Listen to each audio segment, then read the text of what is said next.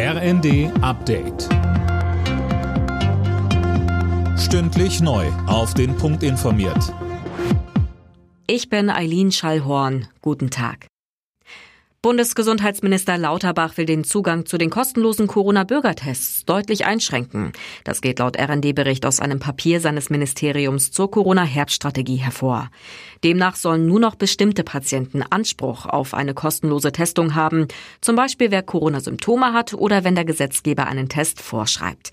Ansonsten ist ab Juli Schluss damit. Heute will Bundesgesundheitsminister Lauterbach mit seinen Länderkollegen darüber beraten.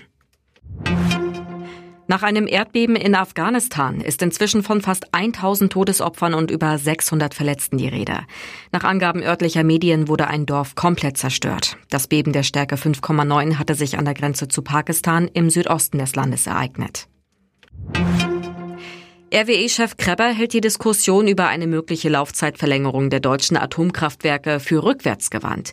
Wie er bei Welt TV sagte, wundere er sich ein bisschen über die Debatte, vor allem aber über den Zeitpunkt, Sönke Rülling.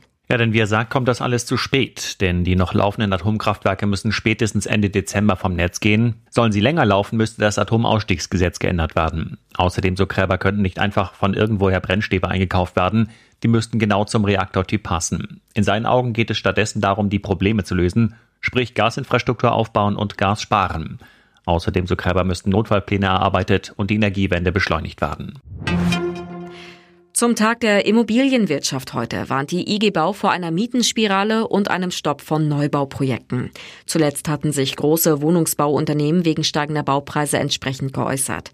Experten fordern weniger Auflagen beim Bau, zum Beispiel in Sachen Energiesparvorgaben. Alle Nachrichten auf rnd.de